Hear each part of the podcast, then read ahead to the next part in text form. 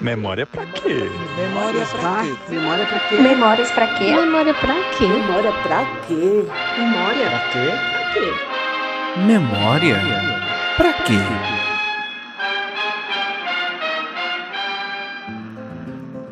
Olá, pessoas! Vamos começar mais um episódio do programa Memória Pra Quê? E hoje vamos conversar sobre a memória do atentado à democracia no dia 8 de janeiro de 2023, o dia em que terroristas invadiram um prédio dos três poderes da República na capital federal e tentaram interromper a democracia. Na roda, vamos discutir um pouco sobre a rapidez com que a memória desse atentado foi preservada, seja a partir de ações ou promessas dos poderes públicos. Vamos saber quem chegou pra roda? Atenção! Quem vai entrar para a roda? Olá, eu sou Inês Virgínia, sou desembargadora no TRF3, que abriga São Paulo e Mato Grosso do Sul. Tenho mestrado e doutorado na PUC e desde o meu pós-doutorado, que eu fiz uma pesquisa no NEV, no Núcleo de Estudo da Violência da USP, eu tenho me dedicado a refletir mais sobre a memória e sobre o, o contexto político da memória, mais da perspectiva jurídica. Então, sobre os instrumentos jurídicos que podem proteger essa memória. É basicamente isso, assim, sou apaixonada pelo tema do patrimônio cultural, da proteção jurídica do patrimônio cultural e sou amiga da, da Ana que coordena esse podcast e agradeço imensamente o convite para estar aqui. E mãe e avó, né? Sim, e a avó do Paulinho, né? que é o meu bebê. Aliás, o bebê da minha filha, né? Mas é quase meu. É sim. Bom dia, bom dia a todas as pessoas que nos escutam. Eu sou Manuelita Hermes, sou baiana, sou terapolitana, alegria estar aqui nesse quadro com mulheres nordestinas. É, eu tenho o cargo de Procuradora Federal na Advocacia Geral da União, sou mestra pela Universidade de Roma Tor Vergata, com título no Brasil reconhecido pela UFMG, doutora em Direito também pela Universidade Tor Vergata, com cotutela com a Universidade de Brasília. À época de 8 de janeiro, eu exercia um cargo de secretária de altos estudos, pesquisas e gestão da informação do Supremo Tribunal Federal. E lá tinha uma coordenadoria exatamente responsável pela memória institucional e pelo museu, então a gente teve um envolvimento muito grande em relação a 8 de janeiro. Atualmente eu exerço o cargo de coordenadora geral de assuntos internacionais e judiciais da consultoria jurídica junto ao Ministério dos Direitos Humanos e da Cidadania. É uma alegria estar aqui, muito obrigada pelo convite, querida Ana Paula. Eu tô muito feliz de estar com essa mulherada linda, competente, conterrâneas nordestinas. Vixe, deixa eu começar logo o papo, senão eu vou ficar aqui rasgando seda, sem nenhum constrangimento mesmo.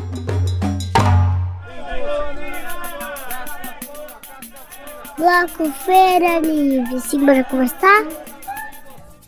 Considerando o histórico do Brasil de lidar com temas difíceis, conflituosos, foi muito rápida a resposta da memorialização do que ocorreu no dia 8 de janeiro no Brasil. Por isso, queria ouvir um pouquinho de vocês sobre a memória do atentado à democracia, ter sido alvo de iniciativas de memorialização no horizonte tão imediato e curto. Pensando em anúncios como o da criação de um museu que vai abordar o tema no contexto da democracia, ou mesmo a lei do Rio Grande do Sul que declarou a data Dia do Patriota, entre outras iniciativas. A que se deve essa rapidez de preservar essa memória no Brasil? Essa pergunta é muito instigante, Ana, porque eu e o Márcio Seligman até escrevemos um artigo que saiu na Folha, é, no caderno Tendências e Debates, um mês depois do atentado, exatamente no dia 8 de, de fevereiro, falando desse, desse caso, da, da, do anúncio da, do desejo do governo federal de, de fazer um memorial, da importância do memorial, é, mas nas conversas que eu e o, e o Seligma tivemos para escrever esse texto, a gente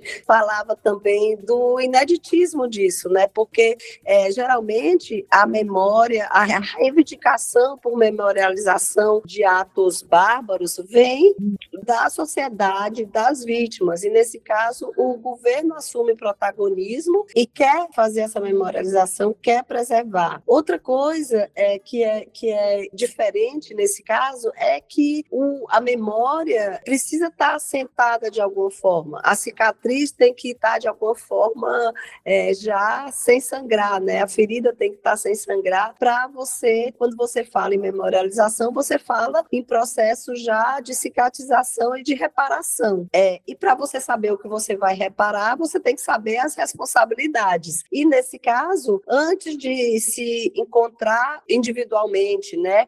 Você via aquela turba enlouquecida, mas você não sabia quem eram os responsáveis, quem eram os mandantes, quem era, quem, quem, quem era nada, né? Você via aquela turba e antes de encontrar uma responsabilização individual, eu estou fazendo aqui uma análise mais jurídica, né? Você já repara, quer dizer, você está reparando um dano coletivo sem saber qual foi a extensão do dano e qual foi a responsabilidade de cada um no dano. Então, é uma, é uma situação inédita, mas eu acredito, respondendo a sua pergunta, é, é a que se deve isso? Eu acho que se deve ao momento. Havia ali um, um governo que assumia, a gente saía de um governo apresentado e claramente autoritário para um governo com compromissos novamente com os valores democráticos. Então, a, a, o atentado às instituições e, no, na verdade, o atentado à democracia exigia uma resposta e teve uma resposta muito rápida e do governo. Agora, ao mesmo tempo, é interessante que a própria Janja e a ministra da Cultura vêm e trazem um aporte, a resposta vem com um aporte de patrimônio cultural, de reparação por instrumentos e por, por equipamentos culturais. Isso é muito interessante se a gente pensar que nos últimos quatro anos a gente não tinha sequer Ministério da Cultura e houve um desmonte imenso do sistema de cultura e do, da cultura no Brasil no governo anterior. Então é muito, é, é, foi muito simbólico esse esse momento. É, eu acho que foi muito simbólico, mesmo que depois a gente a gente não tem ainda, é, talvez a gente possa discutir isso nos outros blocos, a gente não tem ainda o memorial pronto, o desenho e tudo, mas a resposta vem de um de um, um acúmulo de institucional até de, de patrimônio cultural e de defesa do patrimônio cultural que a gente não tinha, né? Porque a gente não tinha Ministério da Cultura e a gente teve um desmonte. Então é, é, é algo muito instigante de se pensar. Maravilha. E você, Manolita, o que acha? Pois é, a tentativa que eu considero realmente, né, frustrada de golpe, uma tentativa de golpe frustrada que ocorreu no dia 8 de janeiro, é um marco. É um marco no nosso período de redemocratização que se iniciou com a nossa Constituição Cidadã de 1988. Então, isso já traz uma, uma simbologia grande de algo disfuncional que talvez precise sim de um resgate da memória, de, da manutenção de um estado de alerta e de lembrança. Então, assim, essa gravidade desse dia, dia da infâmia, como diz a ministra Rosa Weber, que era então presidente do Supremo,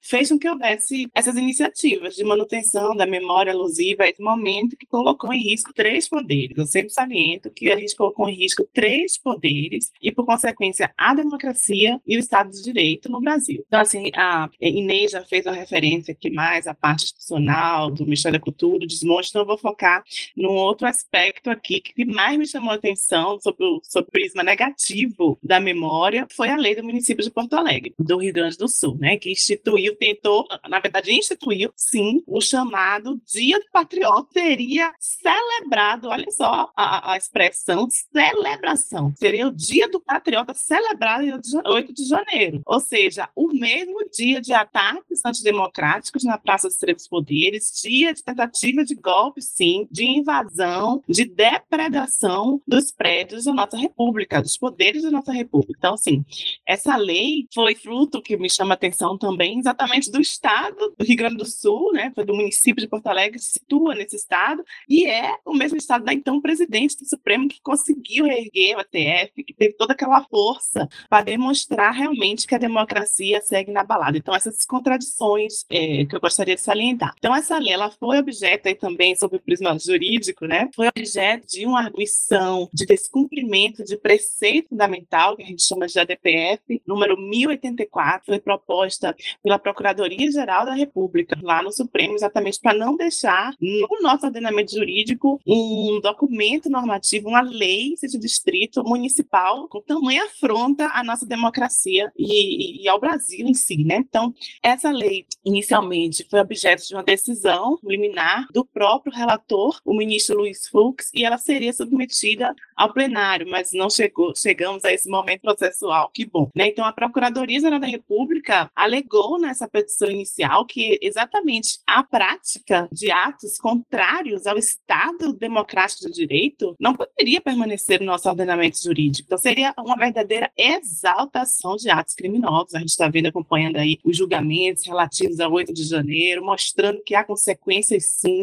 Então, assim, não se pode exaltar atos criminosos e, por consequência, por assim dizer, estimular a continuidade de realização desse tipo de conduta. Conduta é, é, de natureza criminosa. Então, assim, não se pode chamar isso de celebração. Então, foi uma tentativa, é isso que eu digo, olhem só, a gente está falando aqui de memorialização, mas foi uma tentativa negativíssima de memorialização totalmente inversa do tipo que nós aqui propugnamos. Não é esse tipo de memória que pretendemos e que incentivamos no nosso país. Um ato, sim, que deve e foi juridicamente repudiado como nítida aversão à democracia. Então, o próprio ministro Luiz Fux, na decisão monocrática, falou que o dia 8 de janeiro não merece é, ser uma data comemorativa, mas sim merece ter um repúdio constante. É essa a ideia, a memória, a lembrança para que repudiemos constantemente. Lembremos para repudiar. Então, assim, não pode haver essa juridicamente, né? Então, esse caso mostra ah, que não se pode haver, não pode haver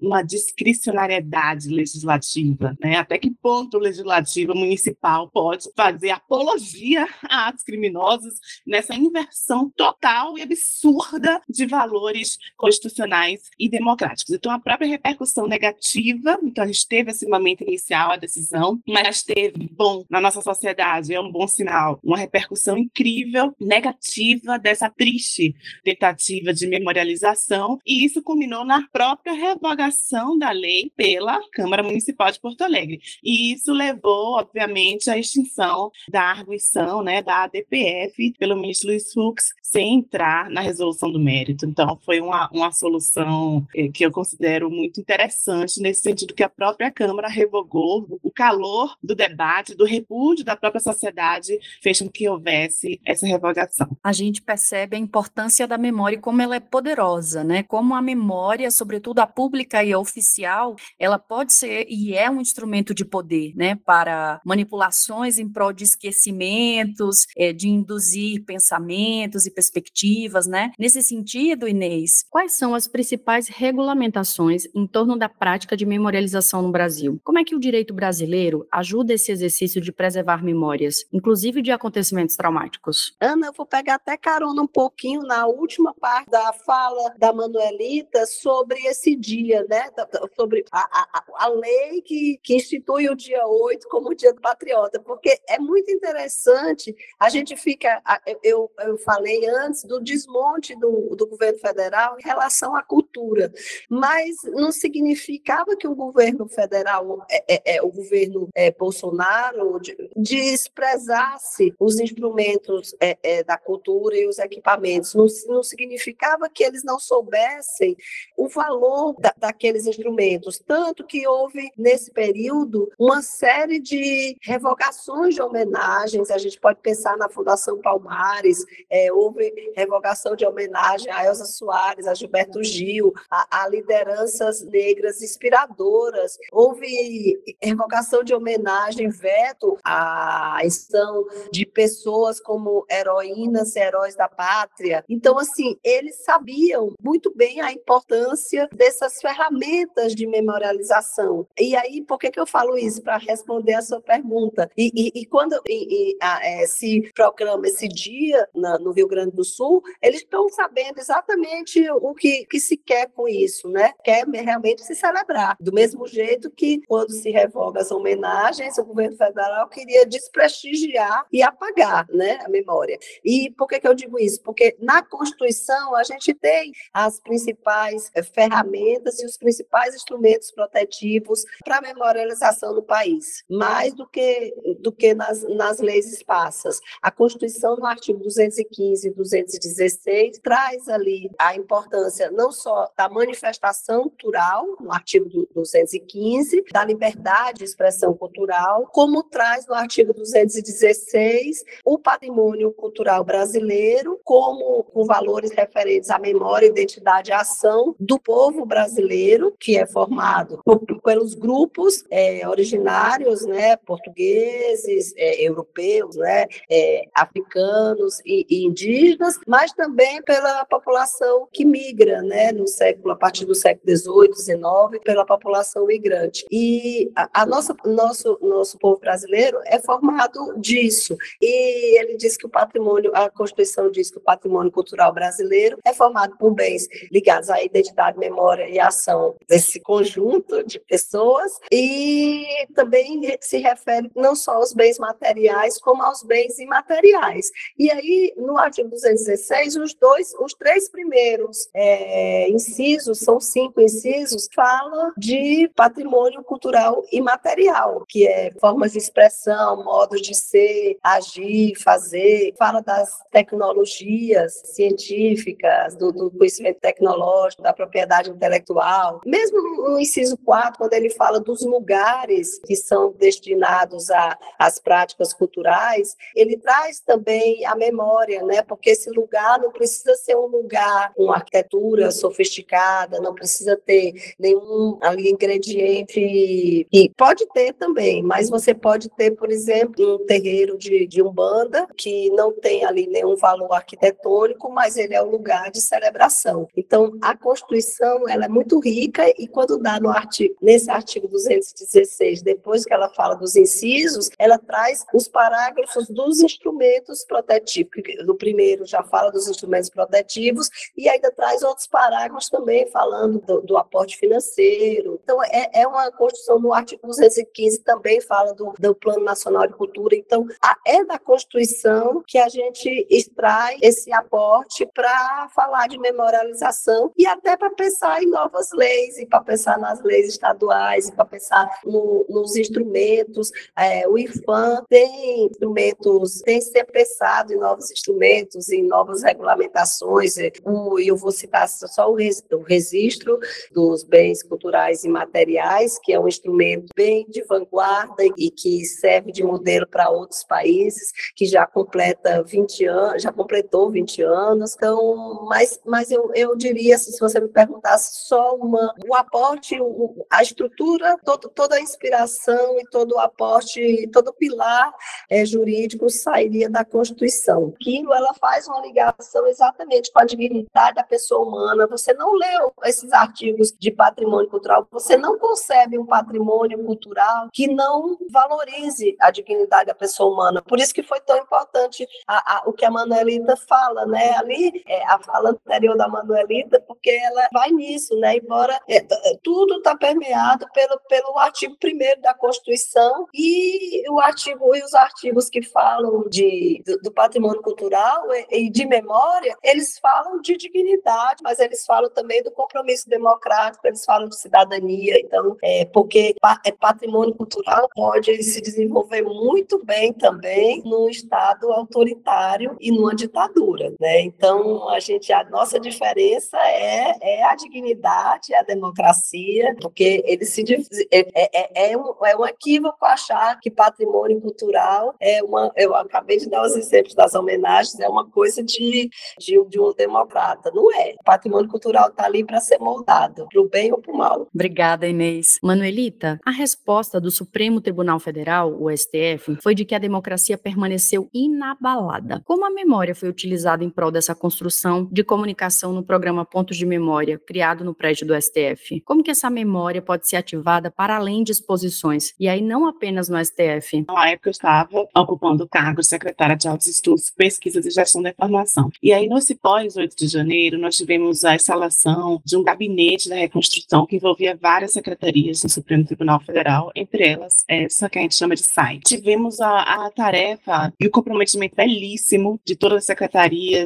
e de servidores, virou realmente uma causa do tribunal. E tivemos essa incumbência, no, no caso da SAI, né, da Secretaria de Altos Estudos, de fazer a recuperação de objetos históricos, então que foram dilapidados, quebrados, aquele, aqueles bustos, etc. Então fizemos um projeto para entrega inicial ali no dia 1 de fevereiro, com a abertura do ano judiciário, então aquela parte toda ao redor do plenário, fizemos esse projeto, um cronograma de identificação das peças passíveis de restauração e aquelas que não eram passíveis. E ao longo disso tudo, fomos vendo uh, um trabalho belíssimo dos restauradores, uma competência incrível. Eu já era encantada por esse tipo de trabalho lá, fiquei ainda mais encantada, mas ao mesmo tempo. E aí a gente via como, é, por mais que tenha um resquício, mas a gente via como a restauração estava muito boa. E aí pensamos, daqui a pouco, do jeito que nós estamos lidando aqui, fake news, com narrativas, daqui a pouco vão dizer que nem teve, né? Um ataque no Alto Prêmio Tribunal Federal, que chegaram lá,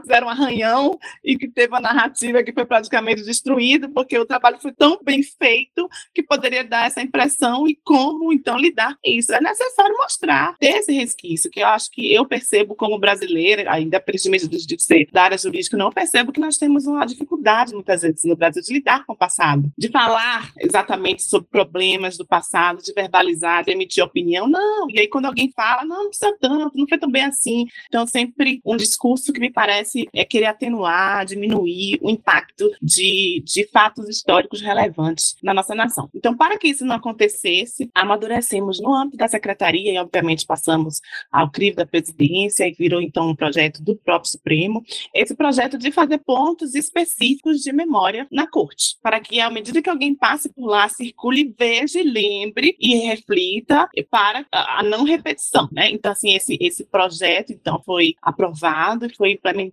já iniciou, são dois pontos já. Então, funciona com esse conceito de instalação museológica, com esse teu informativo e simbólico, que busca o quê? Evocar sempre o 8 de janeiro, nesses locais específicos, nesse complexo arquitetônico do STF. Então, a gente fala muito daquele prédio sede e tal, mas tem ainda anexo 1, anexo 2, e as pessoas circulam nesse complexo arquitetônico. Então, foram inaugurados dois pontos, o primeiro exatamente no dia 1 de fevereiro, das entregas, esse esforço hercúleo que foi feito pelos servidores, pelas servidoras. Então, ali já na entrada do plenário, então todas as pessoas que foram para a abertura e as pessoas que vão às sessões no Supremo Tribunal Federal vêm, então isso é muito positivo, lembram e, e refletem. E já tem um segundo ponto, que é exatamente ali no caminho entre o anexo 1 e o anexo 2. O anexo 2 é onde tem o restaurante, então muitas pessoas que estão em outros anexos vão ali, passam pela frente da biblioteca, então é um lugar de grande circulação interna, é, também de visitantes, mas principalmente interna, de servidores, servidoras, colaboradores, então é muito importante esse outro ponto de memória foi instalado nesse segundo local. Quando eu estava lá, eu deixei um cronograma, e aí, claro, isso vai depender da nova gestão, se vai seguir ou não, eu estou aqui na expectativa, acompanhando, para ver se terá um terceiro ponto instalado, então tem toda uma curadoria das peças, buscando sempre, assim, verificar aquelas seriamente danificadas e que, teoricamente, uma restauração não preservaria o senso estético, né, por mais que a gente tenha sempre uma memória também na peça, aquela peça tem uma memória e uma história a contar, então a ideia não é fingir que nada aconteceu, é importante deixar ali algo registrado, mas muitas vezes ainda assim é, é, tem um comprometimento estético. Então foram essas peças com esse alto impacto estético foram selecionadas para que a gente criasse os pontos de memória para demonstrar então essa forte violência que foi é, perpetrada ali, impingida e deixaram deixou a violência vestígios nas peças. Então, em, em, em resumo aqui, em síntese, foi essa ideia aqui do projeto. Quando a gente, eu escutei o documentário pela primeira vez, né, o, o completo do STF, me chamou muita atenção as expressões e as emoções dos servidores e das servidoras ao falar sobre o atentado e essas ações imediatamente posteriores, né, assim, muitos falavam, eu, eu fiquei muito triste, assim, como que foram atravessados também, né, e aí eu, eu fiquei muito marcada, assim, me chamou muita atenção as emoções, os sentimentos, né, e do mesmo jeito que você falou, né, que de fato eu concordo com você, no Brasil a gente tem esse jeitinho brasileiro de evitar os conflitos, de evitar o enfrentamento, as opiniões divergentes, como que a gente precisa também aceitar esses atravessamentos e essas emoções que a gente sente ao lidar com esses temas, né? Não, realmente só exaltar é, como foi necessário a resiliência, né? Porque as pessoas estavam abaladas, ninguém esperava tamanha violência. E eu me recordo que foi uma semana inicial, primeira semana do ano, de muita celebração de novos ventos democráticos, de várias posses. Eu me lembro que eu fui à posse do ministro Jorge Messi, que é meu chefe na AGU, fui à posse do ministro Silvio Almeida, que atualmente é meu chefe também no Ministério dos Direitos Humanos. Estavam celebrando muitas coisas. E aí no domingo, e aí eu vou fazer algo, um, vou falar algo muito particular, então eu estava muito feliz e como baiana, radicada em Brasília, eu brinco que para completar meu nível de felicidade, só faltava aumentar meu nível de dendê. Então, foi que eu eu fiz? No domingo, eu, eu pedi é, entrega de, de muquecas de camarão, de acarajé. Então, assim, só para dizer, ai, estou muito bem. E, e, essa memória afetiva também que a gente tem da, da, das iguarias da nossa cidade, do nosso estado. E aí eu sempre falo, não deu nem tempo de chegar. Então, a entrega dessa, que seria assim, o ápice da minha completude de felicidade, não deu tempo de chegar, porque já, já bombardearam meu WhatsApp com imagens, com vídeos, Supremo sendo atacado. Então, aquilo já me abalou completamente. E é o que eu falo, a gente vivendo o momento histórico, a gente não sabe no que vai dar. Hoje nós já sabemos. Então, eu inaugurei aqui minha fala dizendo que foi uma tentativa frustrada de golpe. Mas na época eu não sabia o que poderia acontecer, até onde poderiam ir. Então, isso causou um nível de estresse incrível. Ninguém nasce com um manual de como lidar com a situação dessa, o que fazer, você vai para lá, sai de casa, se esconde, sabe? Então, assim, foi uma tensão incrível até ter a primeira notícia em relação à Constituição, averiguar se era. Então, já começamos a trabalhar ali naquele próprio domingo, como eu até falei no documentário, porque muitas é, pessoas da imprensa, jornalistas, queriam saber se aquele infame com aquela Constituição na mão, se era original ou não. E aí depois veio a perícia da Polícia Federal, então nós não podemos, é, é pelo menos a gente não tinha como transitar, porque o ambiente foi isolado para a perícia, e quando encerrou a perícia, pudemos sim. Então eu fui, eu lembro de um servidor que acompanhou, um servidor lá da secretaria que acompanhou e é, a Polícia Federal, e ele ao retornar, ele chegou e falou, agora vamos lá. E eu via como ele estava completamente transtornado, impactado emocionalmente. Então, assim, um servidor que está ali há anos se dedicando ao Supremo, de repente ter que ver aquilo, lidar com aquilo. E aí eu fui com ele falei, você está preparado? Quer ir agora? Ele, não, a gente tem que ir, a senhora como secretária precisa ir. Então eu fui, e aí senti aquele odor, senti a violência, então assim, requintes mesmo de ódio, então assim, a força do ódio. E aí estando lá, encontrei o Mitch de Mar Mendes, que se emocionou, isso foi veiculado na imprensa também, então assim, estávamos todos muito abalados emocionalmente por estar com o nosso é, ambiente de trabalho, nosso símbolo da democracia, o, o, o plenário, o coração do Supremo, né? a simbologia daquele ataque, as poltronas revolvidas, tudo molhado, e ao mesmo tempo tivemos que buscar toda a força para termos o cumprimento do prazo, a qualidade do serviço. Então, assim, essa busca do equilíbrio que ninguém, é, ninguém nasce com o manual, mas eu acho que conseguimos é, lidar coletivamente, o grupo, liderados pela presidente Rosa Weber, com essa serenidade, com tranquilidade, com a fé de que daria certo, com a certeza que tudo daria certo, de fato deu. Então, realmente é algo é, da minha vida, assim, que eu, que eu jamais esquecerei. Foi, foi uma força coletiva, com uma grande causa. Uma causa não só em relação ao Supremo, mas em relação ao país, uma causa democrática. E eu acho que esse foi o grande é, remédio, digamos assim, para que tivéssemos força e seguíssemos ali é, com as entregas que foram necessárias. Eu venho da área jurídica, como eu falei inicialmente, toda a minha formação jurídica, e comecei no Supremo Tribunal Federal como assessora, trabalhando exatamente com processos. E a época da presidência, quando a ministra assumiu a presidência, ela me convidou para um outro tipo de cargo, um cargo de gestão, essa Secretaria de Altos Estudos. Então, eu falei, é o meu outro lado. Então, eu tenho esse lado acadêmico, que também está na secretaria, esse lado é, cultural. Então, foi realmente é, muito gratificante estar ali lidando com o outro lado que tanto me dá prazer. Então, à medida que as coisas foram acontecendo, nós somos, eu digo nós, é, é, todo o Supremo, todas as secretarias, e aí lideradas, esse gabinete de reconstrução sob a liderança do diretor-geral, doutor Miguel, do secretário-geral, doutor Estevam, e da chefe de gabinete, doutora Paula. Então, eles coordenavam esse gabinete de reconstrução com todas as secretarias. Então, a gente, cada secretaria, ia tendo as ideias, os projetos submetendo ao crivo desse trio e, por consequência, ao crivo da presidente. Então, como a SAI, a Secretaria de Altos Estudos, além de lidar com a memória, museu, etc., também tem uma coordenadoria de difusão da informação. Então, nessa coordenadoria, a gente tem os informativos do Supremo. Então, tudo isso era lá com a gente também. Os, as obras, não sei se vocês chegaram a ter acesso, às obras que nós divulgamos sobre jurisprudência em relação à consciência negra, direito das mulheres, direito indígena. Então, também temos é, esse recorte de divulgação escrita com obras. Então, isso tudo já foi pensado também. Pode ser feita uma obra. Aí a comunicação, sim, uma obra e um documentário. Então, a gente ia tendo as ideias e nesse ambiente do gabinete de reconstrução, somando as outras secretarias. Então, a parte visual, de, de, de áudio e vídeo, TV Justiça, não é na SAI, é na Secretaria de Comunicação. Mas a entrega foi conjunta tanto da obra, então, além dos pontos, essa parte museológica, que é de uma coordenadoria, também a outra de difundir a informação com a obra, e aí viemos também com a comunicação com áudio, vídeo e documentário. Então, isso tudo foi concatenado e as ideias surgiram lá. A gente não contratou ninguém de fora, é isso que eu falo. Temos um quadro de servidores e servidoras, é espetacular esse quadro, entendeu? Então, assim, tudo foi feito, surgiu, nutrido e, e amadurecido, implementado lá dentro do Supremo, sem influências externas. E aí tivemos essa grande entrega. E não só os pontos de memória, mas também o documentário, também a obra que está disponível em PDF, pode ser comprada, capa linda, com a foto maravilhosa que aí o fotógrafo é da comunicação. Então, todo esse intercâmbio, porque na verdade a divisão é funcional e pedagógica, mas na verdade tudo é o Supremo e, e sob a liderança da presidente.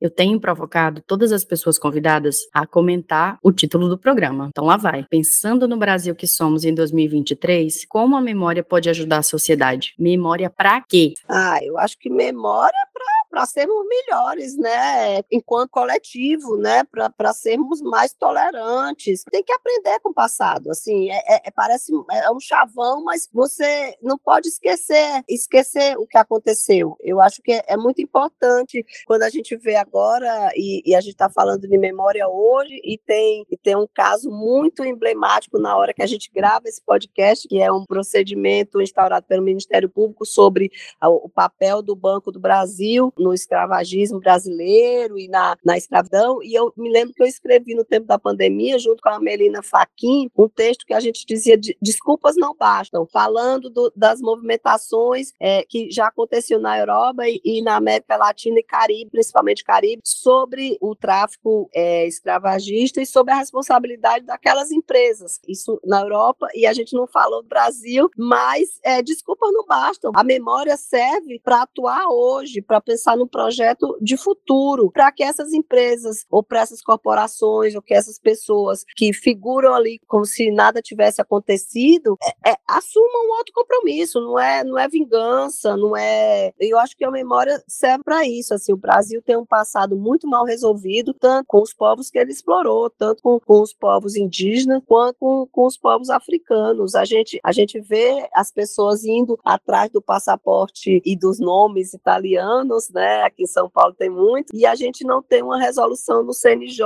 que permita que as pessoas negras resgatem seus. Até tem, né? Mas você tem que fazer um exercício maior. Seu sobrenome, o sobrenome dos seus é, é, antepassados. Então, assim, eu acho que a memória serve para nos reconhecermos como sociedade mesmo. A gente, a gente precisa avançar nisso. Eu acho que o tema, é, o tema do racismo é, é urgente e é um tema estritamente ligado à memória porque se a gente acredita em tudo isso que eu fui educada formalmente a acreditar, eu, eu fico confortável no meu racismo estrutural. Eu fico muito confortável, porque eu estou só reproduzindo. Então, a memória serve para dizer: olha, Inês, aquilo que você aprendeu é, não, não é assim, né? Não é assim. Então, eu acho que a memória, se a memória não incomodar, é, se a gente fala de memória naquele espaço daquela, a, a, abrir aquela fita vermelha e inaugurar ali uma coisa, é, é, não, eu acho que a memória tem que ser também aquele espaço de retirar monumentos, de, de incomodar, de incomodar para e para avançar, não incomodar simplesmente, ah, vamos agora ficar incomodando aqui todo mundo. Não, mas é, existem, é, é, é e, e, a memória serve para mexer nessa, nessa estrutura mesmo de desigualdade.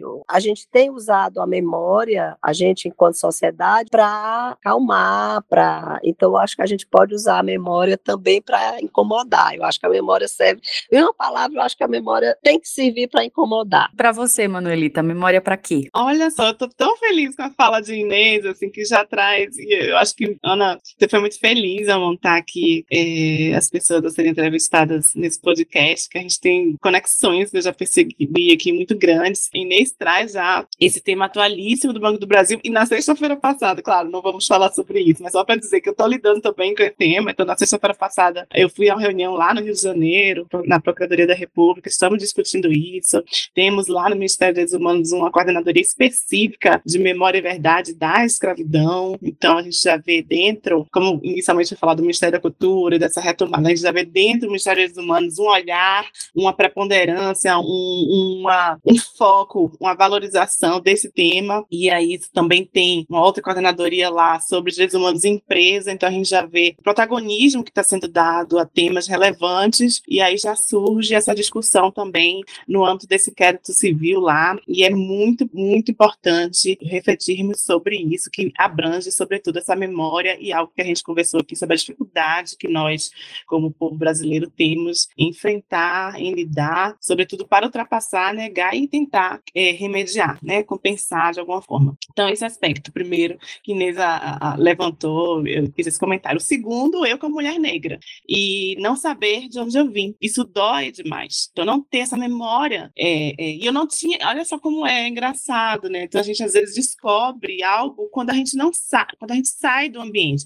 Eu sempre falo, eu estou radicada em Brasília há quatro anos e meio, estou aqui, e eu nunca me senti tão baiana. Vocês viram, eu falei do Acarajé, essa cidade que eu tenho, então eu me descobri mais baiana ao sair da Bahia, porque na Bahia eu sou manuelita. Ninguém vai me chamar de baiana, mas eu sou baiana, tô entre baiana e sou manuelita. Aqui eu sou a baiana, então, ó, o que a gente já traz e, e, e, todo esse aporte, a gente vai se percebendo também o que trazemos de cultura, o que trazemos, o que nos atravessa. Então, eu me identifico. E aí, ao mesmo tempo, ampliando, ao sair, então aqui ninguém me diz, eu estou com a brasileira Inês, com a brasileira Ana Paula, mas aí, Ana Paula, no México, você é brasileira. E aí você vai se compreendendo como brasileira ao sair do Brasil. Eu também, ao estudar na Itália, estudar na Alemanha. Então, eu vou percebendo e ampliando, me sentir latino-americana, algo que a gente muitas vezes também não reflete nessa ilha é, é, portuguesa aqui. Então, a gente vai vendo aspectos que sim nos identificam com os hispanohablantes e tal, e somos latino-americanos, então é importante. Então, retornando a esse aspecto da é, é, herança, saber de onde eu venho, eu não, não atinava para isso ao estar no Brasil.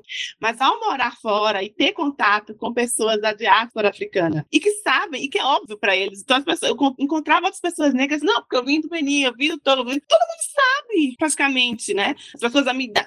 E assim, eu via como. E você? Me perguntavam. E eu sempre dizia, não sei. Então a gente acha que eu via da Nigéria, pelos meus traços, etc. Mas assim, ter é, mantido isso, né? É, foi, foi, nos foi apagado, fomos forçados a muita coisa. Então é muito importante refletir também a respeito disso. Então, obrigada, Inês, por trazer. E aí, especificamente em relação ao 8 de janeiro, é o que eu comento. A ideia, para mim, sobretudo, é da não repetição. Então, em relação ao ato específico de 8 de janeiro, esse dia da infâmia, essa tentativa de golpe, as iniciativas de memorialização, para mim, são de extrema importância para que a gente documente, como eu falei aqui, demonstrei por exemplos praticados no Supremo Tribunal Federal, documentar, ressignificar para que esse momento é, é, lamentável não se repita. Que não seja esquecido, para que não seja banalizado com o tempo, para que não seja invertida a, a gravidade, como vimos aí com esse exemplo da lei de Porto Alegre, para que seja celebrado. Então, vamos lembrar que é algo a ser repudiado, que não pode ser esquecido, não pode ser banalizado, mas, sobretudo, sob o prisma da não repetição. É mais ou menos nessa linha que eu penso em relação ao 8 de janeiro. Para estimular os neurônios, já chegando no final do episódio, vamos nos despedir com algumas recomendações das nossas convidadas sobre outros materiais que podem te apoiar para saber mais sobre o assunto que discutimos. Então, eu gostaria de indicar um filme de Almodóvar que se chama Mães Paralelas, é um filme recente com Penélope Cruz e que traz a busca sobre, em relação a vestígios do passado, corpos. Então, reflete sobre fascismo, sobre a necessidade de identificação desses corpos, a importância disso para a família a simbologia e a lembrança. Então, assim, é um período que tem uma, um, uma ameaça, digamos, de retorno, novas vozes, eh, novos formatos. Então, a gente vê essa possibilidade, a iminência de se cair novamente nesse fascismo. E aí, esse filme, Mães Paralelas, traz essa memória do franquismo, do fascismo, das consequências, da dor que ainda permanece na sociedade, naquelas famílias. Então, como eu vejo, como eu falei desde o início, é uma tentativa de golpe, isso se inclui também nessa, nesse novo formato de fascismo e captura antidemocrática. Eu recomendo muito esse filme, Mães Paralelas, de Almodóvar. E, já falando, como sempre, da Bahia, lembro e trago Caetano Veloso com sua música Divino, maravilhoso. Então, é preciso estar atento e forte. Então, acho que 8 de janeiro e memória diz, quando eu falo de não repetição, é que lembremos. Então, essa lembrança diz: estejamos atentos e fortes para que isso não se repita. Então, são essas minhas recomendações em relação ao tema. Obrigada. Não, eu acho que vou também, então, de filme. É, eu tinha pensado no filme antigo, é, Batismo de Sangue. É um filme mais pesado, porque tem as torturas, mas ele parecia desnecessário até antes do governo Bolsonaro, mas quando a gente viu tanta gente dizendo que não houve tortura, quando a gente viu as celebrações do golpe de 64 como revolução, é, as celebrações institucionais, quando a gente viu decisões do, do judiciário dizendo que podia se, se fazer isso, inclusive, então eu acho que esse filme continua sendo um filme importante, ele trata é, é o martírio de Frei Tito, é, que acaba se suicidando é, depois da, das torturas e depois de ser é, é, é, libertado, né? E é um filme muito importante porque a gente vê ali como foi perverso, né? Como as consequências é, não passou, né? Não passou. A gente precisa assistir esse filme e outros da ditadura para saber que não pode se repetir. Mas eu acho que depois que a Manuelita falou, Manuelita falou das peças do Supremo que ficaram pela metade, que não se não, não foram restauradas porque não tinha sentido, eu me lembrei da, da música do Itamar Assunção, que, que é uma poesia do Leminski que fala o homem com uma dor é muito mais elegante, né? Eu acho que caminha de lado como se chegando atrasado tivesse se chegasse sempre adiante, alguma coisa assim. E eu acho que é um pouco dessas peças, né? Elas talvez destruídas, elas fiquem mais elegantes porque elas lembram do que não pode acontecer.